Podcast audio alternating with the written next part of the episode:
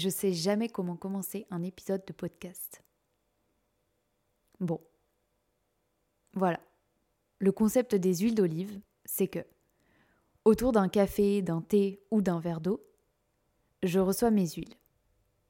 Ce sont principalement des artistes, mais surtout des personnes importantes à mes yeux. On échange sur des questions qui m'interpellent et certaines sont un petit peu plus deep que d'autres. Tu peux retrouver les épisodes sur Acast, Apple Podcast, Deezer, bref, un petit peu de partout.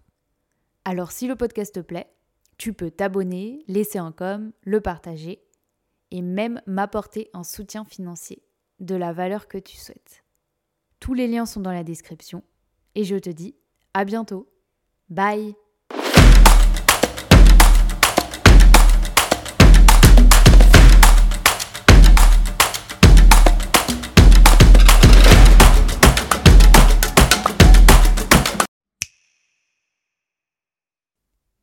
D'aujourd'hui se nomme Tristan Robquin. Nous sommes anciens voisins et après plusieurs rencontres dans les escaliers, je lui ai proposé de venir aux huiles d'olive. Tristan touche d'abord à la danse, puis s'oriente vers la performance. On parle des professeurs qui l'ont porté dans cet art, de la nudité, des spectacles complètement ratés et de plein d'autres trucs. Je vous avoue que j'ai appris pas mal de choses sur cette discipline qui m'était un peu abstraite. Je vous laisse en découvrir autant, et j'espère que l'épisode vous plaira. Bonne écoute. Je pense que là où ça dérange, le nu, il dérange quand ça devient un, code pour montrer... Euh, quand c'est une espèce de ressource pour montrer qu'on fait de l'art contemporain ou qu'on fait de l'art, euh, toi tu peux avoir des nudités très belles, très léchées, très plastiques. Bon, moi je suis pas dans, du tout dans des esthétiques euh, léchées, euh, belles, propres. Mm. puis surtout en, tant que dans la perf, je trouve que c'est important de garder un, brutalisme. Je sais, je sais jamais comment commencer, c'est l'enfer. C'est trop dur. Euh, mais est-ce que d'abord tu peux te, te présenter un peu, te définir euh, comme, comme tu veux? Ouais, donc euh, moi c'est Tristan, Tristan Robquin, je, je suis performeur. J'ai fait l'école de cirque à Montréal il y, a, il y a 5 ans, 6 ans maintenant. Mhm. Et donc, euh, dans l'école de cirque, j'ai rencontré un, mon mentor qui s'appelle Peter James, qui m'a initié à la performance. Euh, puis du coup, euh, voilà, j'ai arrêté le cirque tranquillement. Enfin, je veux dire, j'ai arrêté la pratique de la discipline, quoi, des disciplines, pour faire de la performance, quoi. Tu peux expliquer un peu ce que c'est la performance? La performance, c'est un truc qui est apparu dans les années 60, avant, on trouve des prémices chez les dadaïstes, tu vois, futuristes, où c'était des cabarets comme ça, où c'était des événements uniques, mm. euh, qui étaient dans, un contexte de guerre, tu vois, ou, après-guerre. Ou... Donc c'était des contextes un peu socialement violents et tout ça. Donc euh, les artistes, bon, ils n'avaient pas d'argent évidemment, donc ils faisaient des, c'était des one-shots comme ça. Mm. Puis après, euh, donc ça c'était dans les années, dans les années 20 en gros, hein, Dada et tout ça. Puis après, la performance officiellement, elle est née dans les années 60 en Espagne et tout ça, mais on peut décrire la performance comme un, ici et maintenant, quoi. C'est ça mhm. la, définition de la perf, quoi. Toute discipline confondue, quoi. Donc c'est ça, moi j'ai commencé comme ça. Ouais. Comment t'étais enfant? Est-ce que tu te sentais différent des autres, en décalage, ou, euh, ou tout était assez fluide? Ouais, non, honnêtement, euh, non, j'ai pas eu euh, trop de J'étais assez euh, classique, quoi, le chemin assez classique, euh, dans une famille euh, bienveillante, aimante et tout ça. Donc, il a pas. J'ai pas eu de, de traumatisme d'enfant, mmh. quoi. bon, après. non, j'ai moi j'ai toujours été un peu dynamique comme ça, tu vois. Puis, mmh. bon, mais, mais rien de, d'or, hors classe, quoi, tu vois. J'étais toujours. Ouais. Après, non, mais en tant qu'enfant, j'ai quand même eu de la chance parce que ma mère vient du milieu de la danse, donc j'ai vu des trucs assez tôt. Puis euh, mon père aussi, c'est un, c'est un homme de culture, quoi. Depuis, c'est un musicien, donc euh, c'est sûr que ça aide à rentrer dans le monde de la culture, quoi. Ça, c'est clair. Ouais, t'as baigné dans, dans l'artistique. Ouais, ouais, complètement. Ouais, hmm. ouais, très, très jeune, quoi. Est-ce que tu aimais bien l'école? Euh, l'école, euh, ouais, c'est, bah, c'était un peu compliqué, c'est, ça s'est compliqué, surtout au lycée, quoi, tout ça, là, c'était, ça devenait très dur, quoi. Bon, après, ça venait aussi de euh, un- tout un contexte et tout ça, mais ouais, le, le lycée, j'ai vraiment, j'ai, j'ai décroché complètement, quoi, j'ai, j'ai Ah ouais, arrêté, ouais, arrêté. Ouais, j'ai arrêté, ouais. Puis là, je me suis consacré à l'entraînement, tout ça, je faisais de la, de la boxe à l'époque. Au début du lycée, je faisais de la boxe, puis après, j'ai découvert l'acrobatie. Ok. T'avais conscience que c'était un métier pas sûr financièrement et, euh, et que tu pouvais te blesser du jour au lendemain, donc euh, tout arrêter? C'était quoi euh, ton état d'esprit? Ouais, j'ai eu des questionnements à un moment, mais ça c'est normal parce que c'est aussi dans le contexte du lycée, quoi. En fait, c'était le lycée qui était avec les autres élèves et tout, mais bon, justement parce que ma, ma, ma famille vient du milieu de l'art, euh, j'ai pas eu trop de problèmes, quoi. Puis en plus, euh, je sais qu'ils soutiennent, quoi, le, le projet, donc euh, ce qui me permet même peut-être de rentrer dans le milieu de la performance, qui est encore moins sûr qu'un métier d'art, qui est parce que là, euh, impossible de faire l'intermittence en étant performeur, quoi, c'est pas possible. Hmm. Enfin, je veux dire, c'est même pas possible d'en vivre si tu fais tes- si t'es pas interprète à côté, quoi. Euh, bah, en sachant que tu as une famille qui soutient le projet, ça, ça aide toujours parce que, bon, voilà, quoi. Ouais. T'es pas lâché dans la nature complètement. Puis même, ça donne une force, quoi. Tu te dis, si, euh, si c'est pas moi qui le fais alors que je suis dans un contexte bienveillant, euh, qui, qui fera de la perf, quoi. Ouais, ça, ça, ça, Ouais. ça engage, quoi. Hmm. Ouais. Donc ça, c'est ouais, important, ouais. Quand tu étais enfant, tu, tu pensais à, déjà à faire quelque chose dans, dans l'art ou, euh, ou pas forcément? Enfin, tu, tu Hmm. vivais ta vie. euh, Non, mais j'ai commencé la danse assez tôt, en fait. J'ai commencé à danser assez tôt. Puis j'ai toujours voulu être danseur, mais comme un fantasme, quoi, comme, euh, comme beaucoup de... Et t'avais pas cette, ce préjugé, un mec qui peut pas danser? Non, non, pas du tout, parce que en plus, j'ai commencé avec le hip-hop et tout ça, donc c'est quand même... Puis on est... Je pense qu'on est quand même une génération où les clichés sont quand même euh, plutôt tombés, quoi. Je veux dire, il n'y a pas de... Hmm. euh, Ouais. Ça, ouais. ça dépend pour des familles, mais. euh, Ouais, ouais, ouais, oui, sûr. non, mais dans, Ouais, dans- ouais. ouais, peut-être dans des contextes familiales, évidemment, mais, mais euh, dans un, ouais, ouais. Hmm. Mais l'époque, je veux dire, l'époque est quand même propice, euh, tu vois, il n'y a, pas- Mm. il y a plus tellement de barrières, puis il y a beaucoup d'exemples de danseurs, tu sais, même, qui viennent de n'importe quel milieu, même, même sociaux, tu sais, genre. Hmm. Euh, donc non. Sans ça, ça Ok. m'a pas pesé trop, quoi. Ok. Tu arrêtes l'école euh, à quel âge?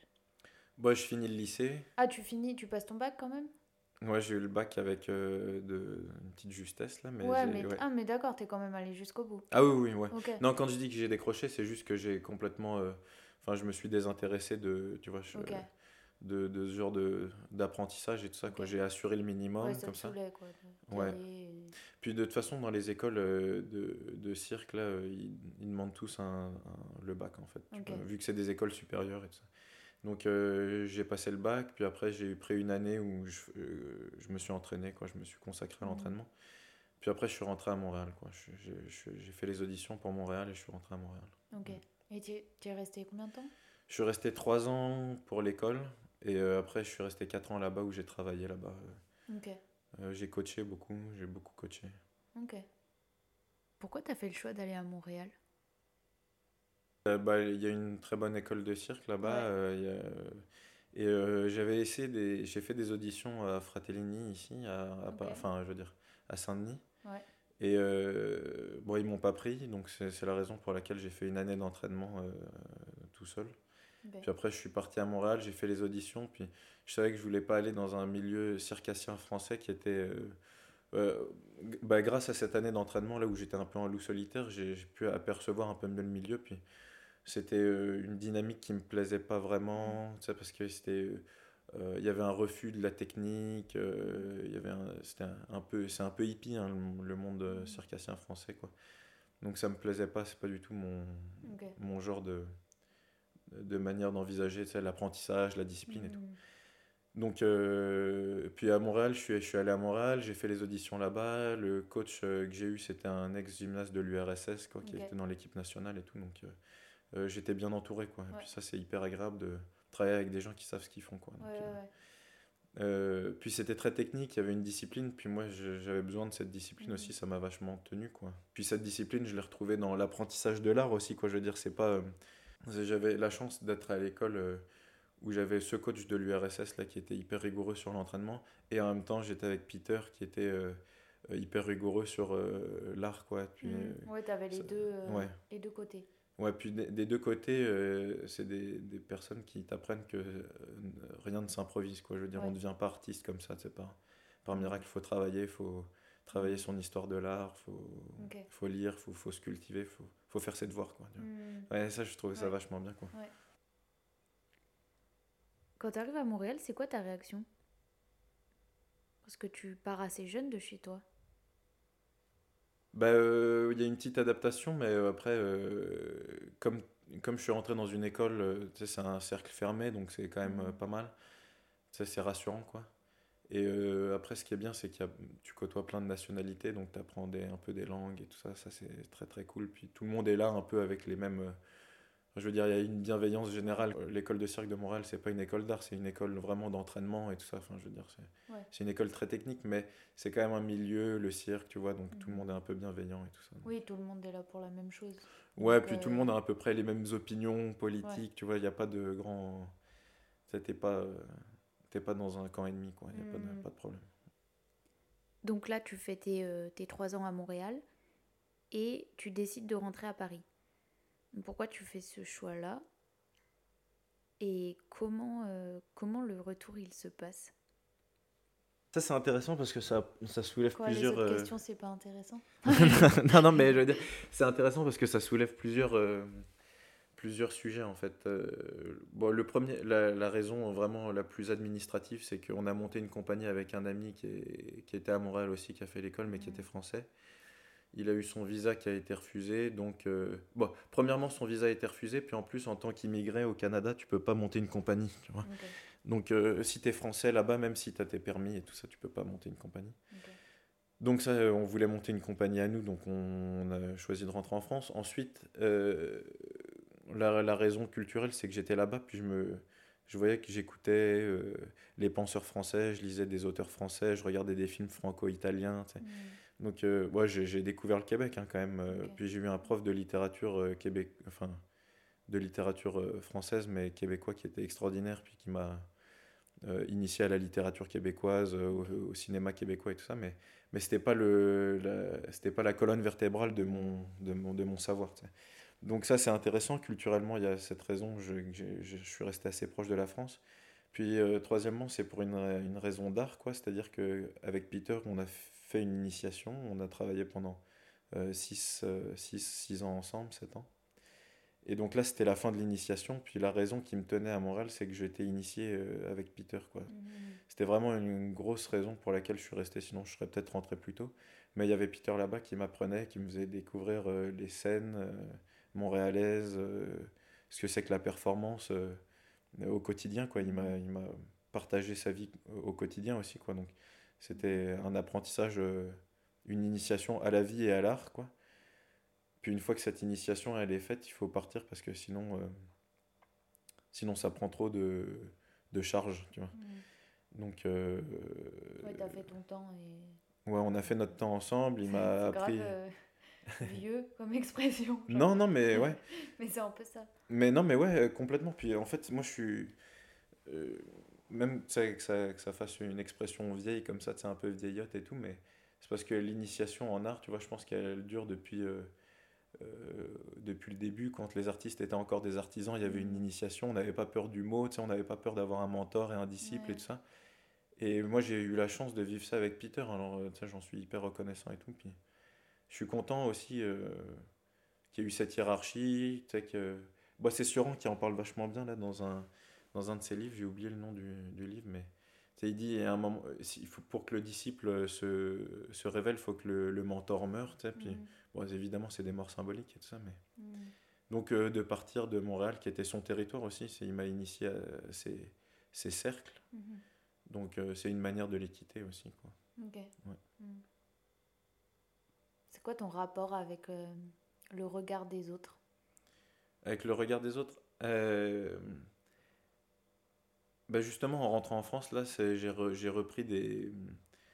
J'ai repris plusieurs. Contacts? Ouais, j'ai ouais, recommencé un peu ma, la, la, la vie comme. tu sais, elle était restée ici en stand-by comme ça. Puis du coup, j'ai recommencé à m'entraîner, donc j'ai recôtoyé le monde de, des sports de combat, tu sais, la boxe taille et tout ça. Puis euh, j'ai continué à, aller voir de, l'art. Euh, j'ai côtoyé pas mal de milieux, j'ai travaillé en restauration et tout ça. Donc, à chaque fois, tu côtoies des milieux différents, puis tu te rends compte que ton rapport aux autres. Bon, il y a une adaptation en fait. Tu t'adaptes à chaque fois que tu côtoies un nouveau milieu. Et, euh, et donc, ce qui est difficile, c'est que. Bon, avec Fabio, on en rigole, on en rigole parce que. Il a fait un peu la même chose, lui il a fait de la boxe, il est dans le milieu de l'art contemporain plus élitiste que moi, mais donc euh, plus pointu aussi, mhm. euh, parce qu'il fait du visuel, c'est un artiste visuel, donc c'est très pointu, leur domaine est très pointu. puis on, en fait, ça nous fait rire d'apprendre tous ces milieux, quoi. On. On, on, est quand même on, devient capable de communiquer avec tout le monde quoi je veux dire autant en tant que barman à 2h du mat avec des gens sous qui sont tu vois des cadres et que, que des gens de l'élite de l'art contemporain ou que mhm. des boxeurs tu vois Mm. Et ça, c'est très agréable de, de, faire cet apprentissage. Le seul problème, c'est qu'on peut se perdre à un moment donné. Quoi. Donc, euh, C'est-à-dire, on peut se perdre ben, C'est-à-dire que on a, tous, euh, on a tous plusieurs personnalités quoi, puis, mm. qui surgissent à, à, différents moments. Puis c'est, tout, tout, ça évolue quoi, avec le temps. Mais il y a un moment donné, il faut quand même qu'il y ait une, un axe qui soit choisi. Ouais, ou en tout cas une branche, que tu, une branche de toi que tu, que tu, tu rends maîtresse quoi, de, mhm. de, de, la manière dont tu envisages la vie. Quoi. Et là, en ce moment, pour moi, là, c'est, c'est, assez flou. Quoi. Là, je suis, je suis vraiment pas. Sais pas trop. ouais, je sais plus trop.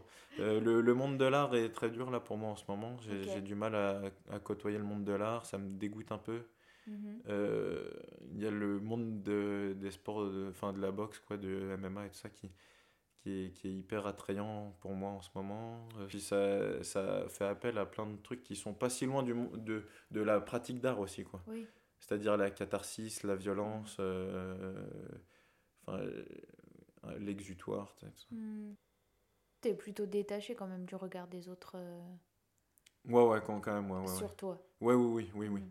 Oui puis j'ai fait des. J'ai grâce, grâce à Peter, encore une fois. Hein, mais j'ai fait des initiations assez vite sur le monde de, la scène quoi je, euh, je me suis assez euh, assez rapidement libéré des, des, petites craintes que je pouvais avoir et tout hmm. ça bon notamment la nudité qui était euh, assez ça allait assez de soi quand même tu hmm. vois parce que bon des spectacles de danse nue dans toutes les compagnies même même traditionnelles il y a tu vois puis du coup après il y a eu des euh, la, violence, la sexualité sur scène, euh, les mhm. trucs comme ça. Donc j'ai passé des, des initiations. Là, c'est assez euh, trash quand même.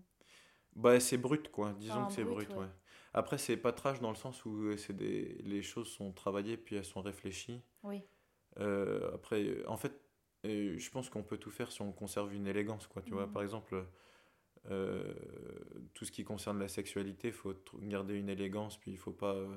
Mm. Quoique même on peut, le faire de manière très brute et vulgaire et ça peut être euh, intéressant aussi.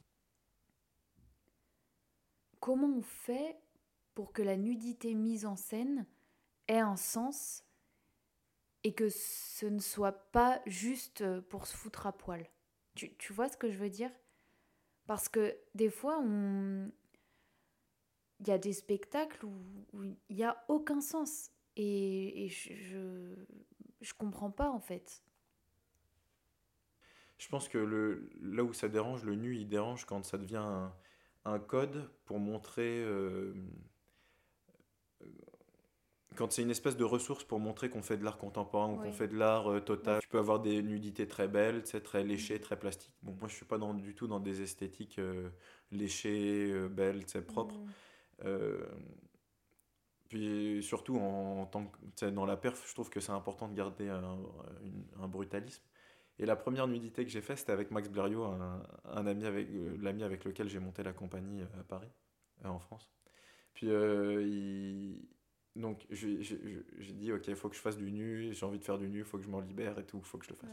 Et donc là, je sais pas si tu vois la figure de breakdance là où en gym ils font ça aussi, c'est les Thomas là, tu sais les, tu vois, tu passes les. Et donc, j'ai dit, je, je, je, me suis mis à poil, puis j'ai fait des Thomas jusqu'à épuisement comme ça. Puis il y avait une réaction du public qui était géniale, c'est qu'au début, ils voient que tu es nu, ils voient que tu fais une. C'est une nudité grotesque, tu sais, as, les jambes écartées, tu fais une espèce de figure de gymnastique. Puis finalement, euh, à force d'en faire, les, les, gens ont oublié la nudité, puis ça devenait un truc, non mais ça devenait presque une, une performance physique, tu sais, genre, euh, ouais, ouais. Enfin...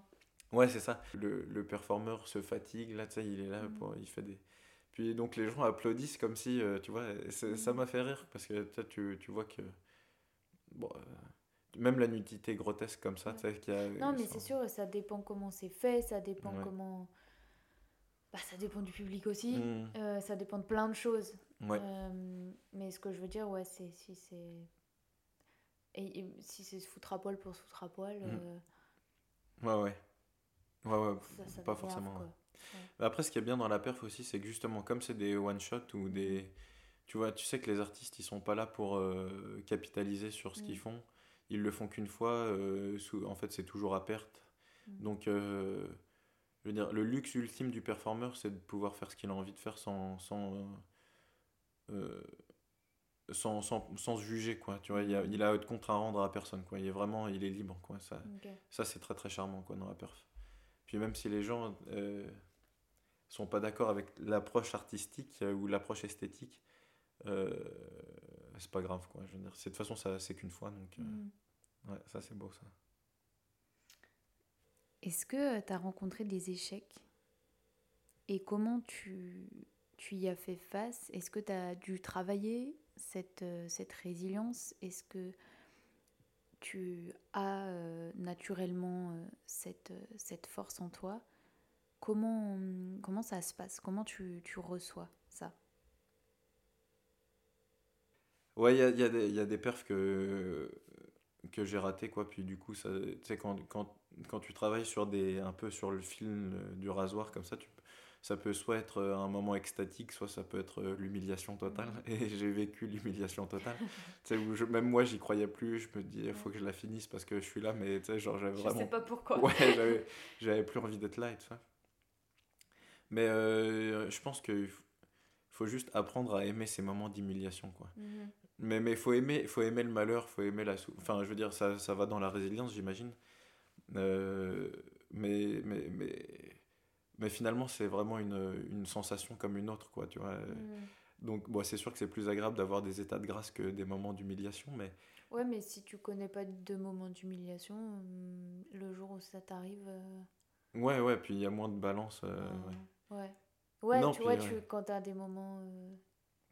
Ouais où c'est trop bien, tu, tu, peut-être tu minimises, tu minimises, tu, tu, vois.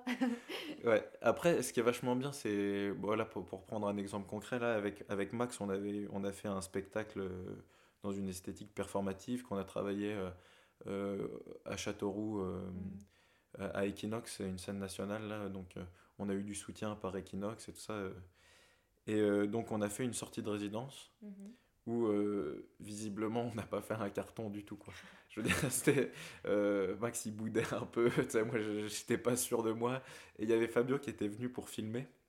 Et donc il est descendu à Châteauroux, super euh, soutien hein, toujours puis, et ce qui était génial c'est de voir Fabio qui jubilait de la situation donc même même dans notre échec à nous il y avait toujours il y avait Fabio qui était là pour on allait boire des coups après puis on, il trouvait ça génial à quel point on avait raté quoi. Puis ça c'est top quoi. Puis en fait c'est rien du tout quoi. Rater c'est top. C'est pas grave. Ouais on s'en fout. Mm. puis c'est même pas pour euh, c'est même pas dans dans le sens où quand tu rates t'apprends tes erreurs. Non tu rates puis c'est tout. Puis c'est pas grave. Pas oui t'en fais pas. Ouais, ouais. et même si t'apprends rien c'est pas grave quoi mm. juste la sensation que ça fait de rater c'est déjà pas mal. Ouais. Mm.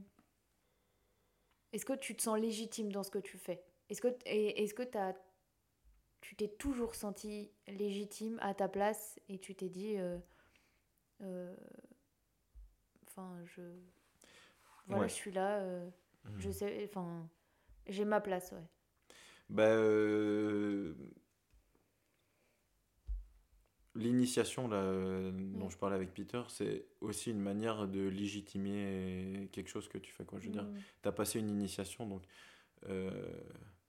puis as, donc tu as eu un maître qui t'a transmis des, des, des, codes Puis donc, euh, t'es es légitime. Donc, euh, c'est aussi la, la, raison pour laquelle je voulais avoir cette discipline montréalaise là, dont je parlais avec le coach de l'URSS. C'est que je suis passé à travers les mains de ce coach euh, de l'URSS. Mm. Donc, je suis légitime. Quoi. Je veux dire, j'ai été acrobate, mm. c'est légitime. Donc la légitimité, j'ai toujours eu un sentiment, en tout cas, de ne pas être un... Enfin, je me suis jamais senti comme un escroc ce qui est intéressant, c'est que le, le, mot de la performance, enfin le mot performance, quoi, il apparaît de plus en plus en ce moment. Quoi. Il tout le monde fait de la perf. Mm. Bah, c'est euh, super large. Enfin, ça peut être super large. Ouais, ça peut être super large. Ça, ça dépend de ce que tu, mm. ce que toi tu vois de performance, mais ça peut être super large une performance. Ouais, ouais. Enfin, le, enfin, tu peux parler d'un spectacle de danse. Euh, j'ai vu une performance. Euh, bah ouais, mais c'est là que c'est là qu'il y a un, il y a un, il y, a, il y a un verre dans le fruit. Ouais. Mm c'est que là moi justement je me enfin le groupe avec le je travaille pas tout seul hein. il y, a, y, a, Max Max Blériot qui est avec qui on a monté la compagnie il y a Fabio qui est là il y a Mathias Ambre puis il y a d'autres gens qui sont euh, enfin avec qui on travaille mm. euh, Cooper Lee Smith un mec génial aussi qui fait de la musique qui a fait l'école de cirque à Montréal moi je me sens d'autant plus légitime que je trouve qu'il n'y a plus de performance en fait. Les gens font plus de la performance, ils appellent ça de la performance parce qu'en fait c'est pluridisciplinaire en gros. Hmm. Et euh, ils font des spectacles conventionnels avec euh, euh, des idées un peu faux folles, tu vois, et ça, ça s'appelle de la performance. Donc en fait ça me met en colère quoi. Justement les gens. Ouh, j'ai montré un sein. ouais, ouais, exactement. Ouais, c'est ça, bah oui.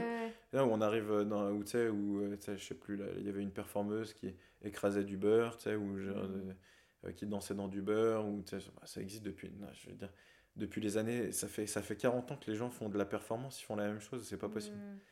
Euh, donc, euh, ouais, la légitimité, je pense que je l'ai eu par l'initiation, par les gens que j'ai côtoyés. Grâce à Peter, j'ai rencontré Dana Michel, Simon Portigal, qui sont des vrais performeurs. Et puis, il y a plein de gens qui font de la performance qui, en fait, n'en font pas. Puis ça, mm. ça met dans une bah, ça met en colère, quoi, parce que c'est pas si facile quoi, d'être performeur, mmh. justement, il faut accepter euh, toutes les, les, étapes dont on parlait tout à l'heure, l'initiation premièrement, puis euh, le, fait que ça marche pas aussi, quoi, genre le mmh. fait que tu restes un artiste expérimental et que t'aies pas de il n'y a pas de plus-value sur tes œuvres, qu'elles ne soient pas vues, que souvent elles sont destinées à une vidéo, puis voilà quoi. Mmh.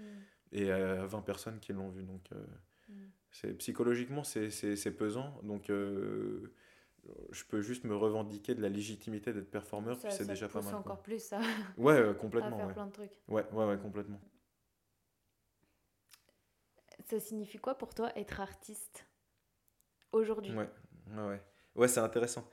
C'est euh, parce que effectivement être artiste aujourd'hui euh, si en tout cas ce que je constate du monde de l'art actuellement c'est qu'on voit que l'artiste enfin, le rôle de l'artiste, la figure de l'artiste euh, a vraiment changé à travers le temps. Puis aujourd'hui, son rôle, n'est pas clair du tout.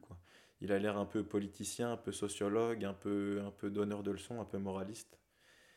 Euh, il y, a, y a Deleuze qui fait la généalogie des philosophes comme ça, en disant euh, tantôt le philosophe a eu le rôle d'enquêteur, ensuite il était juge, ensuite euh, avec Kant et le tribunal de la raison. Mm. Et donc il dit, il y a tous les personnages, euh, tous les philosophes en fonction de leur époque, ils ont un rôle, tu vois. un, un, rôle monomaniaque un peu. C'est une vulgarisation, mais c'est pas mal. Et donc l'artiste, je pense qu'on peut, on peut faire la même généalogie de l'artiste, quoi. Mais là, aujourd'hui, je sais pas trop. À mon avis, l'artiste en ce moment est surtout un un, moraliste, mais pas au sens euh, de Chamfort. Quoi. Il est moraliste, un peu en donneur de leçons. Euh, c'est beaucoup de revendications politiques. Euh, puis moi, je suis pas très à l'aise avec ça. Quoi. Je, je, pense pas, je pense pas que les artistes, par leur nature d'artiste en tout cas, soient, soient aptes à, à donner des leçons ou à je pense que déjà faire de l'art euh, de l'art dans une esthétique qui va à l'encontre des, des, grands dogmes de la société, c'est déjà euh, une forme de résistance, quoi, euh, sans que ce soit explicite. je pense que c'est là que l'art est beau, quoi, c'est quand il, exprime des choses qui sont qui sont pas exprimables quoi si, si, si tu vois un spectacle par exemple non c'est quoi c'est il y avait un artiste qui avait fait ça il était allé chercher des morceaux d'iceberg. Mm. Il en avait fait une horloge, et puis en gros, euh, les glaçons fondent, plus le temps passe, plus la- la planète se réchauffe, tu vois. Donc c'est une œuvre d'art que tu peux expliquer en une phrase. Oui. Donc c'est pas une œuvre d'art, tu vois, c'est un statement, Ouais, quoi. ouais, ouais. Après, il y a les artivistes, ok, ça c'est pas mal, euh, genre Piotr Pavlensky et tout ça, qui, qui... ou en Russie, il y en a pas mal avec euh, les, les activistes femmes, tu sais, qui, qui sont dans une esthétique. Puis ça, j'aime bien parce qu'elles se revendiquent euh, activistes plus qu'artistes et, ça- et, et elles utilisent une esthétique euh, brute euh, pour, euh, pour, pour choquer et donc faire passer un message. Donc là, ça c'est très intéressant, mais c'est pas des artistes, quoi. Je veux dire, c'est pas uniquement des, des, des spécialistes dans une discipline d'art, quoi. Ouais. Puis donc ça, c'est top, quoi.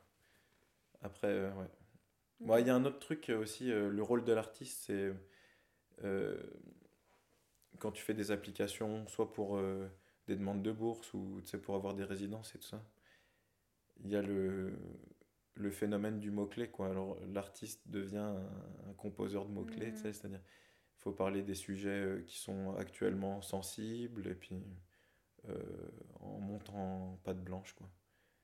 Et ça, c'est c'est difficile aussi. Mm. Ok. Ouais. trouve c'est ça- assez vaste comme question après. Ouais. Parce que, enfin. Oui, oui, oui, non, mais c'est vrai, mais en tout cas, je pense que c'est, ouais. Moi, j'aimerais bien, j'aimerais bien, euh, enfin, en tout cas, j'aime bien le- l'idée d'envisager l'artiste comme, euh, comme un, un être euh, libre, quoi, qui, Oui. Enfin, Fabio, on en parlait avec Fabio, puis lui aussi, il, était, il a été un peu dégoûté du monde de l'art, il a quitté sa galerie, ça, puis, parce que justement, il n'était pas assez libre. Puis il disait, j'ai plus envie d'être un artiste, j'ai juste être, envie d'être un mec qui fait des trucs bizarres, quoi. Ouais, et puis tu Euh, verras comment les gens. euh, Ouais, le perçoivent, ouais. ouais. Puis finalement, l'art devient juste le contexte dans la- la- laquelle... euh, euh, devient le contexte dans, dans lequel la, la chose bizarre est montrée, quoi. C'est ça, ça Mhm. qui fait que c'est de l'art, mais sinon... euh, Ok. Tu fais quoi quand t'arrives pas à dormir? Quand j'arrive pas à dormir, bah, je fais un truc euh, terrible, c'est que je, je- non mais je joue aux échecs là, tu sais, je joue à mon téléphone là toute la nuit, donc ça c'est ça c'est c'est- c'est terrible. Et j'aimerais bien ne pas faire ça, mais j'a- j'arrive pas à ne pas le faire, ouais. Ou je regarde des, des, des vidéos, quoi. C'est Ok. euh, c'est terrible. Ouais, c'est les écrans. Ouais, c'est les écrans. Mais là, j'ai j'ai découvert euh, une espèce d'écrivain là du Moyen Âge là qui, qui parle de, de justement la. Bah, en- enfin, c'est un, un moine, donc tu vois, ils utilisent des termes de moine, mais donc il parle d'acédie, quoi, la- Ok. qui est une espèce de, euh, de, de mélancolie, quoi, qui, qui vient quand t'arrives plus à. Bon, non, eux, c'est eux prier, tu sais, genre euh, travailler sur son, son salut et tout ça. Et, mais en gros, en gros c'est un traité contre la procrastination, quoi, un truc. Puis euh, moi, en ce moment, je suis dans une petite période d'acédie, là, tu sais, où je crois plus en l'art, tu sais, genre, j'arrive plus à, à mon art, tu sais, j'ai plus d'idées et tout ça. Et donc, c'est pour ça que je gâche mon temps, tu sais, notamment euh, le soir, là, en perdant du temps, euh, tu vois. Mm. Et donc là, je vais, je vais lire ce petit traité, là, puis je Ouais. vais, je vais, je vais essayer de trouver des... je vais revenir, Ouais. comme ça, je vais- Ouais, c'est bon. Ouais, c'est ça. Je vais, je vais essayer de- d'appliquer les, des, méthodes, des méthodes monastiques pour Mhm. essayer de pas. De Et pas tu, tu reviendras, tu nous en parles. ouais, je, te, je te dirai mes petites découvertes. Est-ce que tu as une ressource à recommander? Ça peut être un film, un livre, une série, un spectacle, ce que tu veux. Ouais, alors euh, dans, dans les films, là, le, je, je suis un grand fan de, des films des années 70 franco-italiens. Là, il y a eu Ouais. une belle collaboration à un moment donné. Et donc, parmi tous ces films, celui que je choisirais, c'est La, La Grande Bouffe. Si, Mhm. Si vous pouvez regarder ça, c'est génial. Dans, dans, la, dans la littérature, euh, je, je sais pas, c'est... Je me sens plus loin de la littérature, tu sais, j'arrive moins bien à en parler en ce moment que. Bah oui, tu joues aux échecs. Ouais, ouais, au lieu de lire, donc c'est terrible. lire, ouais, donc, ouais, euh. ouais. Donc j'ai tout perdu, évidemment, quoi, j'ai plus de... Mais ouais, en tout cas, en cinéma, c'est les films franco-italiens des années 70, parce que aussi, il y avait... Bon, c'est les années 70, Mhm. donc euh, il y avait une espèce de... Il n'y avait pas peur de... Il n'y avait pas la peur d'a- d'aborder des, Il n'y avait pas peur. Il n'y avait, y avait pas peur, ouais. Non, mais il n'y avait pas la. C'était encore assez baroque, quoi. C'était une époque un peu baroque. Mm. Euh, surtout dans le cinéma euh, méditerranéen, quoi. Je veux dire, euh, France, Italie. Mm. Donc, ça, ça m'intéresse. Ce serait quoi ton mot de la fin? Un mot de fin? Un- Je sais pas, je sais pas, je suis pas très Ah. bon. Ah non, oui, oui, il faut être généreux. Voilà, ça, ça, ouais. ça, ce serait mon mot de fin, ouais. Il faut être, faut être généreux. Bah, dans l'art comme dans la vie, hein, mais ça c'est. euh, puis il faut trouver ça- la manière dont on, on, on conçoit la générosité, Mhm. quoi. Euh, moi j'aime bien imaginer qu'en en art, la générosité, ce soit pas tellement de donner aux gens ce qu'ils veulent, mais, mais que ce soit euh, de donner une matière qui soit euh, susceptible de provoquer de la, une, de la réflexion, mais et à tout le monde, quoi. Mhm. Peu importe qui, qui regarde, euh, faut que tout le monde en sorte avec quelque chose, quoi. Faut, faut pas hésiter à. Faut, faut être généreux, quoi. Ouais. Ok. Et T'aimerais entendre qui aux huiles d'olive si tu devais. Si je pouvais entendre quelqu'un aux huiles d'olive. Ah, ça, je sais pas. euh, Ça peut être euh, qui tu veux, ça peut être ouais. même quelqu'un d'inaccessible. Ouais, ouais, ouais, même quelqu'un. J'arriverai à choper. T'arriveras à, accéder, ouais, ouais. Euh, non, mais quelqu'un dont la démarche m'intéresse en ce moment. Euh,